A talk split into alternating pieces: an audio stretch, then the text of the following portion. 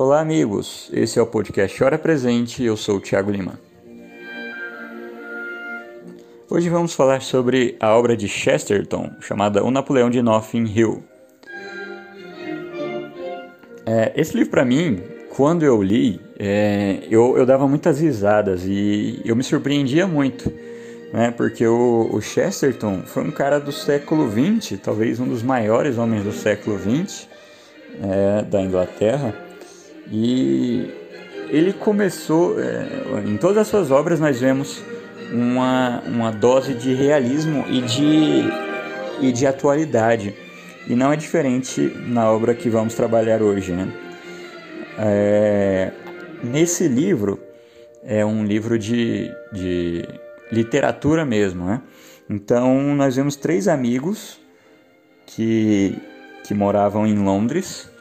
E, e só para dar o contexto da época, Londres era uma cidade muito cinzenta, né? Então, quando eu digo cinzenta, não só no aspecto físico que nós podemos ver, mas no aspecto geral.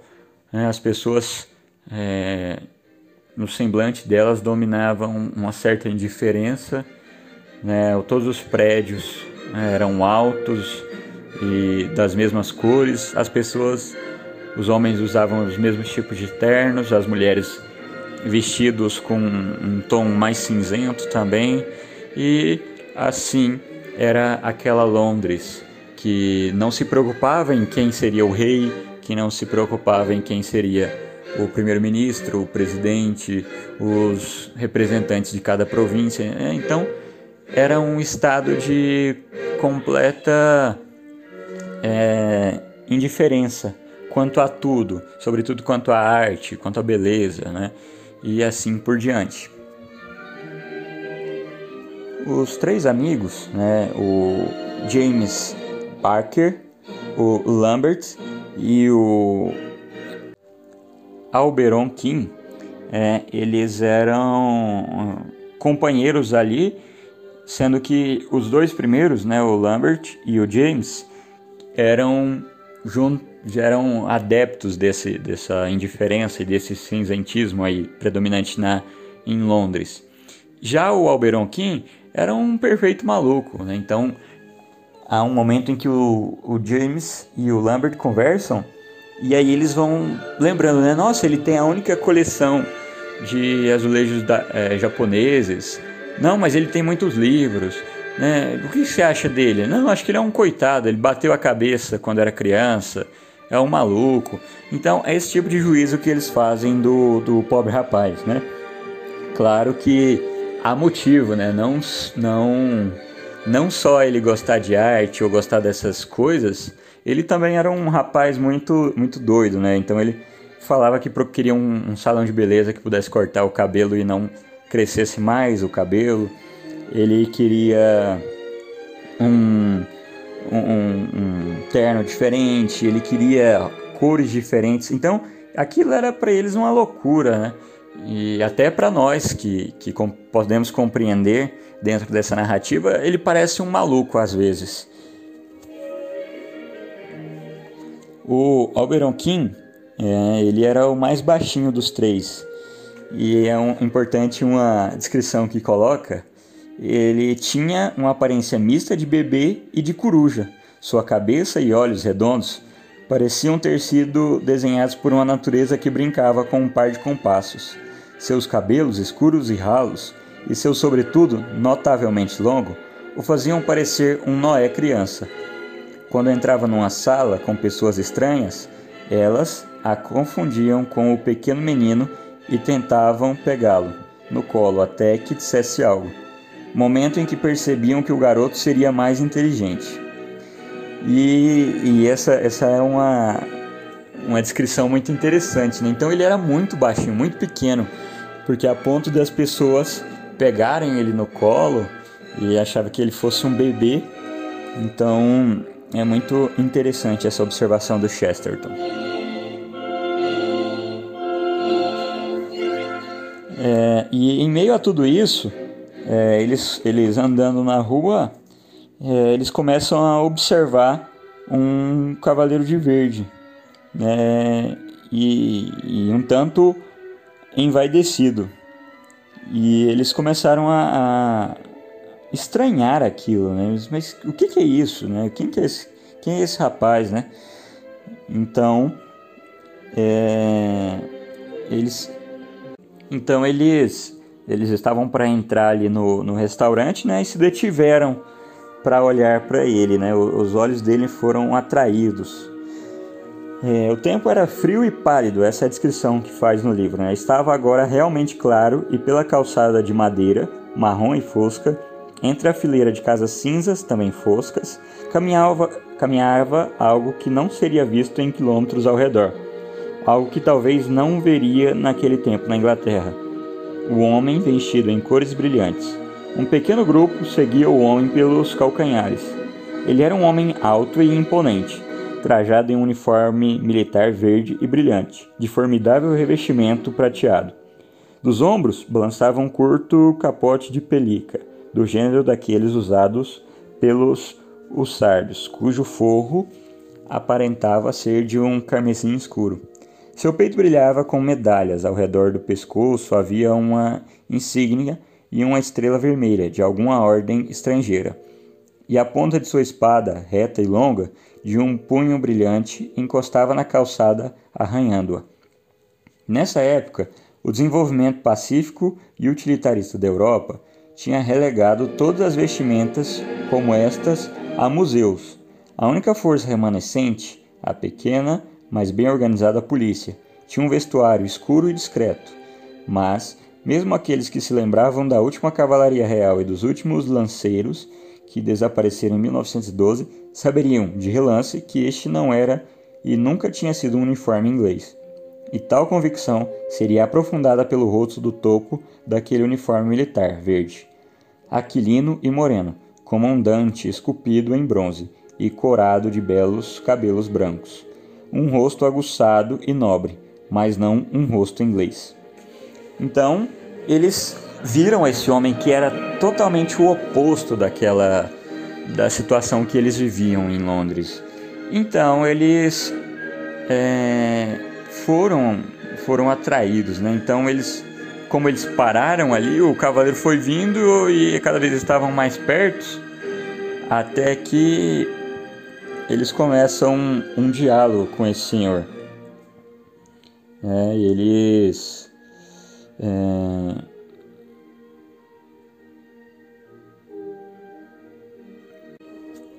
Assim, é, aquele homem que andava é, com aquelas vestes, ele acaba parando voltando-se para aqueles que estavam com ele, né? E é assim, pela proximidade com os três rapazes, ele pergunta: Alguém tem um alfinete? E aí o, acabou que o Lambert tinha um né? E ele, aqui senhor, né? E ele tirou então um lenço verde, né? Cortou esse lenço e fincou na sua, na sua farda. E depois ele pergunta se alguém tem vermelho, né? Quero vermelho. Mas o que, o senhor quer vermelho? Um pedaço de pano vermelho. E aí os três amigos acabam por se perguntar, né? Não, eu tinha um lance vermelho, mas hoje eu não trouxe. O outro fala, ah, mas o meu chapéu é, tinha um lencinho vermelho, mas eu também não estou usando. E acabaram por falar: não, nenhum de nós três tem. Ele falou: não tem problema, né, eu consigo me satisfazer sem a ajuda de vocês. E aí ele tirou um canivete do bolso e cortou a mão esquerda, de maneira que começou a sair é, sangue. E aí ele limpou aquele sangue com o lenço branco, cortou o lenço na, na boca, né, nos dentes, e pediu: o senhor poderia me dar outro alfinete? Deu, né? E colocou o vermelho na, na veste. Até que, a partir desse momento, se inicia um diálogo entre os três e esse, esse senhor, né? Então, como já era perceptível que ele não era inglês, eles perguntaram de onde ele era, né? O que fazia ali e tal. E ele disse, né, que ele era da Nicarágua, que ele era o presidente e que ele estava ali porque ele se sentia também inglês e por isso ele precisava é, de alguma forma de uma saída para o seu povo. Então foi buscar ali algum tipo de saída. E ele começa a dizer que Ah, o meu povo foi dominado e agora segue outros costumes. A minha terra foi anexada, como foi anexada Jerusalém. É, nós fomos invadidos, como tantos outros territórios são invadidos, e assim por diante. Então, a partir desse, desse momento prévio de apresentações, é, eles vão até algum um jardim né, para se sentar e, e para conversar mais um pouco.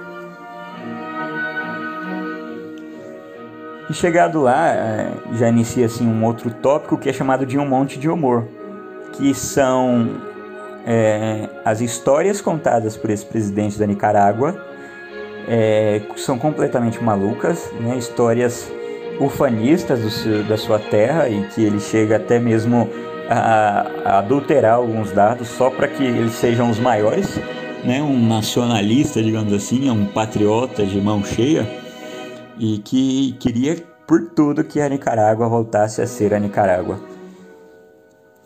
E do outro lado, também promovendo esse humor, estava o Alberon, né, com toda a sua maluquice, com toda a sua é, insensatez. Né? Ele era um, um baixinho, então, o que tornava mais engraçado ainda para o presidente e o que tornava a situação para o Lambert e para o James ainda mais insustentável, insuportável. Os dois não aguentavam mais ali, enquanto aqueles outros dois riam e, e contavam histórias. E... Até que em um momento chega a notícia de que o rei acabava de falecer. E como eu disse para vocês, no início eles não se importavam com quem era escolhido o rei. Então foi lançado um sistema de, de escolher o rei através de um sorteio. Então todas as pessoas da Inglaterra participavam desse sorteio e quem fosse escolhido deveria se apresentar um tempo. Ele reinava até a sua morte e assim que ele morresse, um novo rei assumia. Vejam a indiferença quanto à política reinava naquela época, algo bem parecido com o nosso mundo de hoje, né? E assim, é, chegou ali uma, um, alguns homens é, empregados do governo no, no monte ali, no jardim em que eles estavam, para buscar o novo rei. Então James e Lambert acharam que eram eles, né? Então os dois se apresentaram e tal. Eles não, não são vocês. E aí os dois começaram a pensar, não é possível que seja o Alberon, né? ele não tem a mínima condição de ser o rei. E por ironia de Chesterton, ele acaba sendo escolhido o rei de, da Inglaterra. E a partir daí, é, ele com as suas ideias mirabolantes e com as suas coleções, ele começa a mudar a forma de administrar Londres, de administrar aquele, aquele contingente de pessoas. Então ele promove uma reunião com todos os distritos de Londres e assim para saber as, as realidades de cada um desses locais, algo comum, né? algo normal. E depois ele chama todos os prefeitos dessas regiões. É, e é, ouvindo eles, ele, ele pede para que eles façam uma pesquisa de como era nos tempos antigos a, aqueles distritos, né? Aquela região onde os prefeitos comandavam. E assim é, nós vamos entrar na cena do Alberon King como um maluco. É, até essa, nós já estamos na segunda parte. O terceiro capítulo dessa segunda parte é chamado Entra em Cena um Lunático. Que a partir daí começa esse, esse Alberon King a impor as suas ideias malucas sobre aquela região. Ele procura aí um, um uniforme que o rei deveria usar, então ele começa a trajar esse uniforme, monta ali uma sala do trono, uma sala do, do beijamão. Ele obriga todos os prefeitos na volta nessa reunião para passarem ali e beijarem a sua mão, para que cumprimentarem o rei. Então começa a, essa, essa mudança. E os prefeitos começam a ficar indignados. Não, isso é um absurdo. O que ele está fazendo? Não pode fazer isso. Entretanto, ele faz. É, então, como ele era o rei, todos começam a obedecê-lo. E aí, chegando ali as pesquisas, né, as informações sobre aquelas regiões, ele começa a mandar que esses prefeitos comecem a usar as vestes adequadas às cores é, da bandeira daqueles distritos. Então, eles deveriam usar as roupas imponentes. E a partir daquela pesquisa, descobriram brasões, uniformes, canções é, militares daquela época. E esses brasões deveriam ser colocados em flamos, em bandeiras na entrada destes distritos. Os prefeitos deveriam usar as roupas conforme ah, as cores do brasão. E os militares daquela região deveriam usar as roupas militares do período anterior.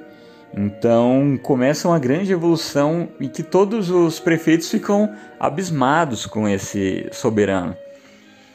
E o Albeirão Kim ele promove marchas né, do, do povo, ele promove os desfiles para que o rei passe no meio do povo, e que o povo veja ali a figura do seu rei. E em uma dessas ocasiões, é, ele vai num distrito bem pequeno, né, bem insignificante, que era o de Nothing Hill. E ali um pequeno menino é, bate nas suas vestes né, com, com um pedaço de pau que simbolizava ali uma espada. E ele diz: Você não tem medo de fazer isso com o seu rei? Né? E o menino é, parece bem mais maluco que ele. Né? E passado algum tempo ali do reinado do, do reinado do Alberon King, esse senhor que bateu, que quando criança bateu no rei, ele acaba se tornando um destes que governariam um dos distritos. É esse é o Adam Wayne, que era um maluco, né? um outro maluco, mais maluco ainda que o Alberon King. O Adam Wayne, então ele ele aqui dá nome à história, né? O Napoleão de Nothing Hill é propriamente o Adam Wayne. É, há um parágrafo, um, um, capítulo na terceira parte é, dedicado a falar sobre o estado mental do Adam Wayne, né? O diz assim um, um dos trechos, né? O próprio rei, que era membro de tal escola, o examinou em sua posição de crítico literário no Expresso dos Estábulos, um jornal de esportes. Eles eram conhecidos como a Escola da Soneca, porque uma escola rival fez maliciosamente uma conta de que não menos do que 13 das refinadas críticas deles começavam com a palavra: Eu li este livro deitado numa espreguiçadeira, quase dormindo sobre o pôr do sol. E assim continuava, né, a sua, as suas, seus artigos. Depois disso, havia consideráveis diferenças. Em tal situação, eles gostavam de quase tudo, mas especialmente que tudo fosse tolo. Não é verdade, não é verdadeira qualidade, eles diziam. Não é verdadeira qualidade o que buscamos em um livro é uma rica falta de qualidade. E isso, céus, nós nunca encontramos.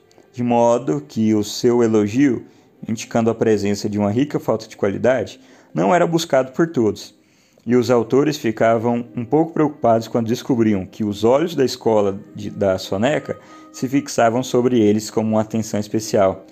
É, então, é, essa escola da soneca já é um, um, prelúdio né, de como vai ser, de como é que vai ser estranho esse, esse Adam Wayne.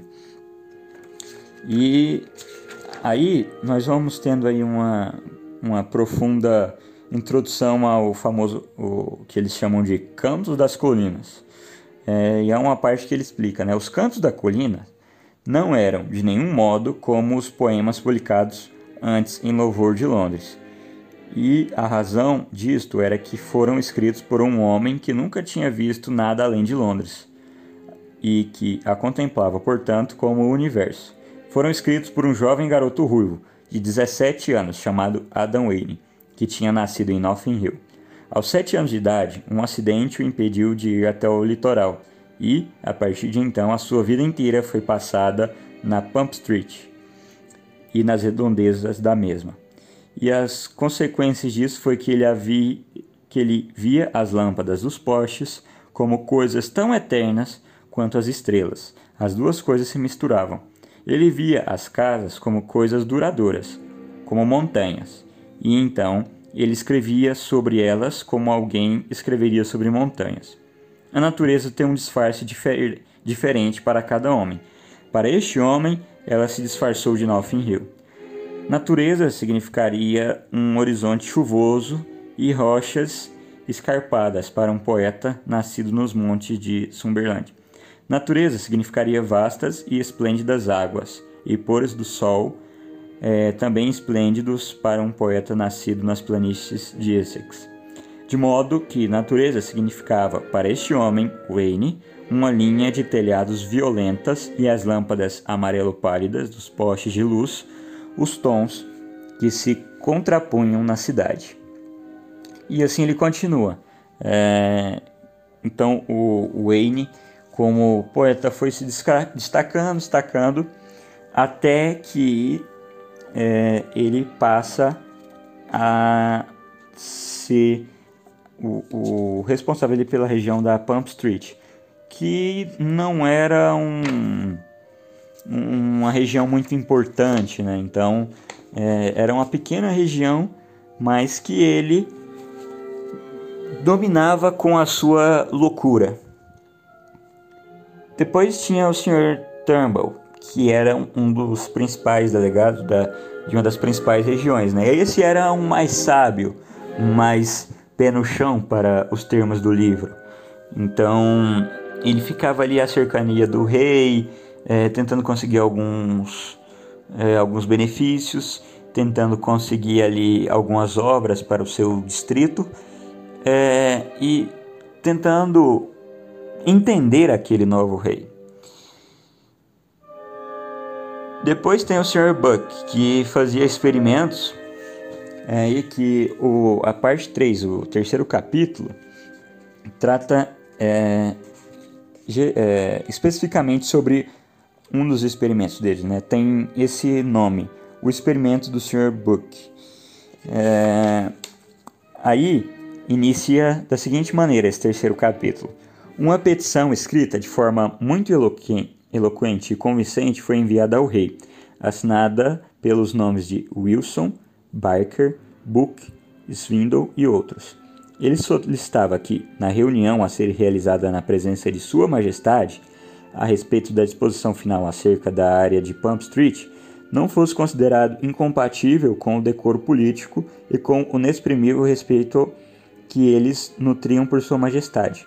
O fato de eles aparecerem em seus fraques habituais, sem o vestuário designado a eles como prefeitos, Assim sendo, o grupo chegou àquela reunião vestindo fraque e o próprio rei contendo seu amor às cerimônias, usava apenas um traje noturno a rigor, o que não lhe seria incomum, junto com símbolos de uma ordem, neste caso não aquela ordem de Garter, mas um botão de clube de amiguinhos do velho veleiro, um enfeite obtido e com dificuldade de uma revistinha para garotos, de modo que o único ponto colorido no salão era Adam Whale, que lá entrou com enorme altivez, na sua grandiosa túnica vermelha e com a sua grande espada.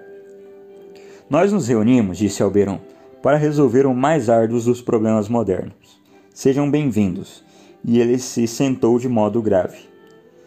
Buck virou sua cadeira com um pouco para o lado e cruzou uma perna sobre a outra. Sua Majestade, ele disse com um humor bastante bom. Há somente uma coisa que não consigo entender, isto é, porque esse problema não é resolvido em 5 minutos? Aqui está uma pequena propriedade que vale mil para nós e que não valeria mais de 100 para ninguém. Nós oferecemos estes mil. Isto não é negócio profissional, eu sei, pois nós deveríamos consegui-la por menos, e não é algo sensato da nossa parte e tampouco justo para conosco.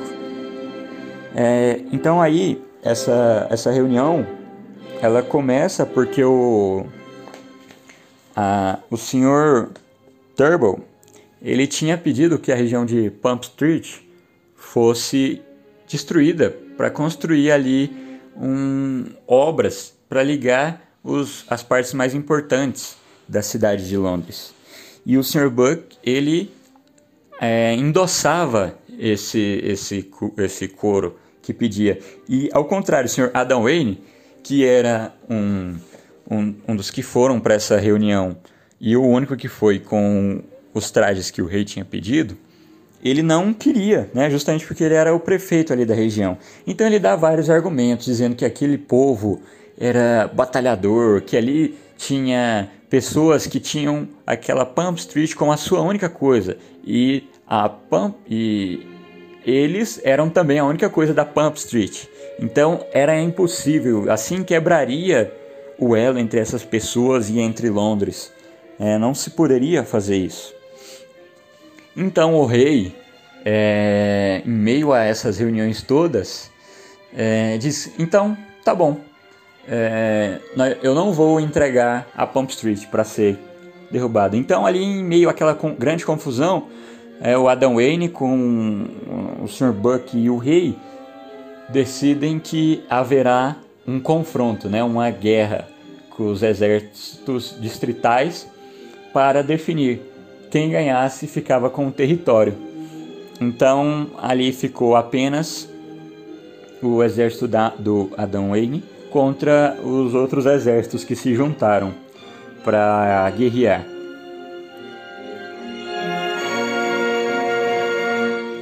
É, ali já estava pronto o, o início do combate, né? Os, o exército já estava posicionado na entrada do distrito dali da, da região da Pump Street, enquanto o Adam Wayne estava com muito medo, porque o, o exército dele era muito menor.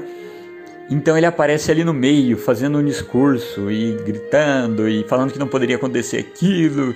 E de maneira inesperada ali aparece também o rei, né? E o rei proíbe qualquer ação militar ali, manda todos embora e acaba com aquela situação. E assim, os dois outros ficaram muito, muito nervosos, né? O Tão e o Buck. Então, eles vão embora, obedecendo o rei, mas não desistem da ideia de guerrear pela Pump Street. Até que eles combinam uma forma de invadir a Pump Street que é um ataque noturno, né, de maneira que seria inesperado. Eles entrariam, renderiam o Adão Wayne e dominariam aquela, aquela região. Então eles fizeram, né? Então no dia determinado eles foram e ah, ao sinal deles entrou, é, entraram ali na Pump Street. Só que para surpresa deles, as luzes foram apagadas e como estava à noite, eles não conseguiram enxergar nada. E eles começaram a ser atacados. É, então ali é uma narração de uma cena de guerra muito intensa e muito muito confusa, porque como estava escuro, eles não sabiam de onde o inimigo vinha. Eles estavam sendo atacados, eles viam homens perto deles, mas eles não sabiam se eram do bem ou se eram oponentes ou se eram é, aliados. E essa guerra, é, eles descrevem, né, foi muito dura, muito difícil. Até que o, os, ali os comandantes eles conseguem se esconder até o amanhecer do dia. E o que eles veem quando o dia amanhece é que os próprios soldados deles foram feridos uns pelos outros. Então eles entenderam a jogada do Adam Wayne. É, ele soltou alguns soldados ali para ferirem até que começassem uma grande, um grande temor, uma grande guerra, ninguém soubesse quem estava atacando e eles mesmos acabaram por é, lutar contra eles. Ah, assim, não houve nenhuma baixa no exército do Adam Wayne. É, o correspondente do Colt Jornal dá nome ao segundo capítulo da parte 4. E justamente porque ele foi ali fazer uma matéria sobre a região da Pump Street e sobre aquela guerra. Então ele trouxe à tona tudo que tinha acontecido e toda a esperteza do, do Adam Wayne, né? De, elevando ele acima dos outros líderes e elevando a própria Pump Street acima deles. Até que se formou o exército de South Kingston. É, então esse exército foi formado para derrubar também a Pump Street. Ele, ele, ele era formado pelos outros exércitos que não tinham entrado até então, mas que tinham interesse naquele, naquele ínterim e que, é, uma vez que os dois interessados tinham tido grandes grande baixas é, dos seus exércitos nessa guerra que o Chesterton chama de a Batalha dos Postes de Luz, é, eles ofereceram ali um apoio né, para que a Pump Street fosse destruída. Esse é, exército de Soft Kings, ele, ele era muito forte, muito potente. É, eu não vou me alongar aqui, porque como eu gostei muito do livro, e se você está escutando até agora é porque você também está gostando do livro, é, é daqui para frente, né, esse é o terceiro capítulo da parte 4, e aí vem a parte 5 com mais três capítulos e se encerra. É, na parte 5 nós temos o primeiro capítulo com o título de O Império de Nothing Hill, o segundo capítulo, A Batalha Final, e o terceiro capítulo, Duas Vozes. É, então esses quatro últimos capítulos, eles são é, os que vão estar definindo, dando o final da história. Então se eu os contar, será um, um spoiler e eu não vou querer dar um spoiler sobre esse livro, né? vou fazer aqui considerações é, sobre o livro e sobre a sua atualidade. Pois bem, é, nós vemos hoje uma grande onda é, que pretende fazer a, uma massificação geral dos povos. Né? Tem até aquela máxima de problemas globais exigem soluções globais. É, então, há uma grande atualidade nesse sentido nesse livro, porque se há uma uniformização, uma massificação de todos os povos, é o que aconteceu em Londres aí no início do livro, quando nós falávamos, né, uma cidade cinzenta, todos usando os mesmos tra trajes, o, a, a guarda real já não existia mais, a polícia usava um uniforme escuro e discreto, é, as casas eram todas iguais, as normas eram todas iguais, as leis eram todas iguais, como que uma obrigação de viver. Uma obrigação de viver segundo uma lei que eu desconheço, então eu não me interesso pelaquela lei, pelo meu estado e pela minha região. É, então há uma grande atualidade. Outro ponto é essa, esse desinteresse quanto à política, né? É, vejam que há um sorteio para definir quem vai ser o novo rei, né? E geralmente os reis eram os funcionários públicos, né, os escolhidos, porque eram o que eles achavam que eram os grandes da época e que poderiam ser os reis. Então, quando um funcionário público era escolhido para ser rei, eles ficavam em paz. E tudo quanto é coisa que ele falasse era atendido sem o menor questionamento. É, tem até um filme que é bastante interessante que fala que, que um, que não tem nada a ver com essa obra, mas que me remete muito, que um governante assumiu e que ele fez decretos. Né? A partir de hoje, todos os animais que voam passam a nadar, todos os animais que nadam passam a voar. É, todas as roupas de baixo passam a ser roupas de cima, e as roupas de cima passam a ser roupas de baixo. Então é algo semelhante ao que acontece no livro. Né? As normas mais malucas, mais estúpidas vão sendo aprovadas e colocadas em prática sem o menor constrangimento por parte dos governantes e do povo. Né? Então ninguém está muito aí para essa situação. Outro ponto é o desgosto pela arte né, e pela alta cultura. Tudo muito igual e quando temos aí pessoas como o Alberon King, que possuía ali livros e livros, possuía conjuntos japoneses, ele era tido como alguém que bateu a criança a cabeça quando era criança, né? É um, um fato muito interessante, é algo que até o próprio Leon Barreto traz no Triste Fim de Policarpo Quaresma, né? Quando as duas senhoras passam na porta da casa do Major Policarpo e veem a sua estante cheia de livros e falam, né, mas para que tanto livro se ele não é bacharel? Assim nós vamos encerrando mais um podcast. Se você gostou, curte, compartilhe com seus amigos.